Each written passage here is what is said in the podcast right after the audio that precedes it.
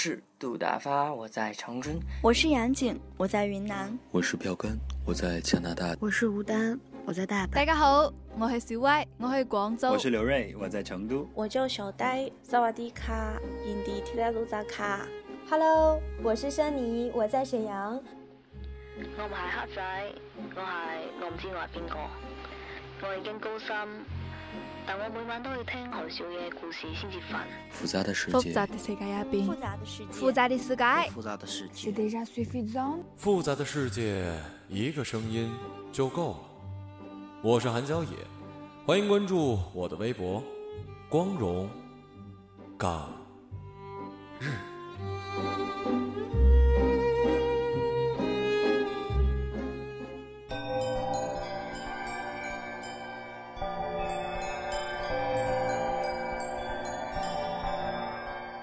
神说：“我要照着我的形象造男人。”是，就这样成了。神又说：“我要照着我老婆的形象造女人，是他们管理他们的男朋友。”到第七日，神看一切所造都甚好。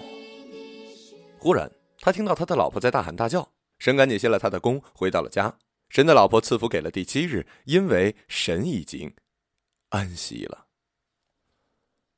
打男人是一门艺术，ART 就是英文带工具猛烈攻击的意思。《左传》有云：“正宽则民慢，慢则纠之以猛。”民就是慢的音译。这句话是说，对男人太好，他们就会怠惰，怠惰的时候打一顿就好了。这说明我国殴打男友的历史就像其他历史一样悠久。如你所知，远古时期男性分管狩猎，在漫长的进化过程中，内陆的狩猎者进化成现代猎狗，近海的狩猎者进化成现代露丝，审时度度的狩猎者。则进化为女士们的男友。因为上述原因，无论是身高体重还是肌肉含量，男人都比女人略胜一筹，这确立了殴打男友运动无可置疑的合法性。如果女性身高普遍是男性的两倍，打男友是一种可耻的行为，打中了叫家庭暴力，打轻了叫性骚扰。幸运的是，女性的体力和耐力都较男性为弱，故殴打男友是锄强扶弱、节能环保的义举。打男友不仅能陶冶男友的情操，还能锻炼自己的体格。呃，但需要注意，只能打自己的男友，不可以打他人的，因为一切殴打只是手段，目的是为了敦促他们进步。相反呢，待他人的男友要尽可能的温柔，这样他们就会变得自大、减慢，逐渐走上猎狗或者露丝的道路了。为了男友的健康成长，至少以下两种情形是应该打的：一，把手伸向危险的东西，如美女、网游、工资卡；二。拒绝完成课后作业，如洗碗、拖地、交公粮，其他条目可根据各家特色自行增补。打可以让他们形成避之则吉的条件反射，不打就会让他们在错误的道路上越溜越远。下面呢，介绍殴打男友的动作要领，因为男性的肌肉既厚又硬。打男友常常令人手疼，敲敲吧，他们发出沉闷的咚咚声；推倒，他们就在地上咕噜噜的滚动。曹雪芹提醒过我们，男人是用泥巴做的，但他没说是用烧过的泥巴做的，这不叫泥巴，这叫陶。面对一口陶缸，我们的目标是令它成为一口异缸。而不是将自己变成一打击乐器的演奏家，因此选择殴打的方法很重要。用掌锅太高调，挥拳雷太费力，用刀砍还要送他们上医院，这都不是殴打男友的上上之策。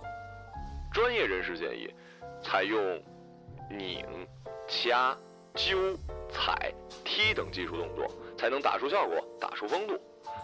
那么拧哪里、揪哪里、踩哪里呢？嗯，请自行寻找有把手的地方。接下来介绍殴打男友的辅助物。有些女性啊，身材极为娇小，想揪男友的耳朵，伸直了手也够不到。这种情况下就必须借助工具——梯子。有些女性手掌过于柔软，锅具如吹面不含杨柳风，反而激起了男友的兽欲。这时也需要借助工具——乒乓拍。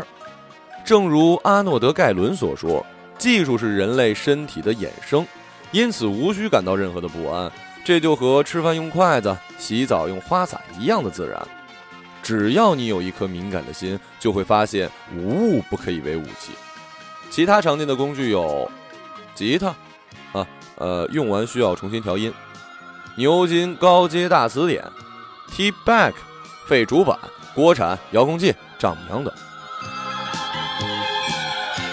当然了，男朋友也是人，只有恩威并施、宽猛相济，才能实现可持续殴打，开万世之太平。平时睡前宜多诵读题记所出版的《创世纪》，渲染男卑女尊；醒时应勤读晚报法制版，如某男因妻子疏于殴打，最终走上了犯罪的道路等，小以大义。打前应先出示黄牌，打完后不宜将之随意一团扔在角落里，应小心搬动，令其服药静卧为佳。有条件的话，还可以轻柔的声音讲述小篆灵著名童话《海的儿子》，即爱情自古以来总是伴随着下体的痛苦。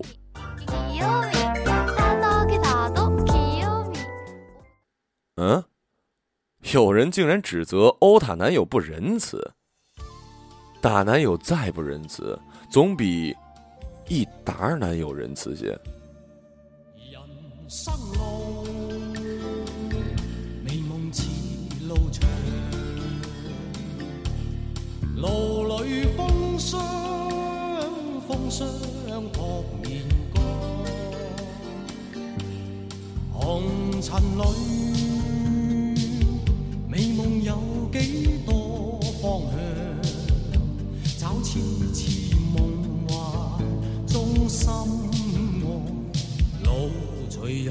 茫茫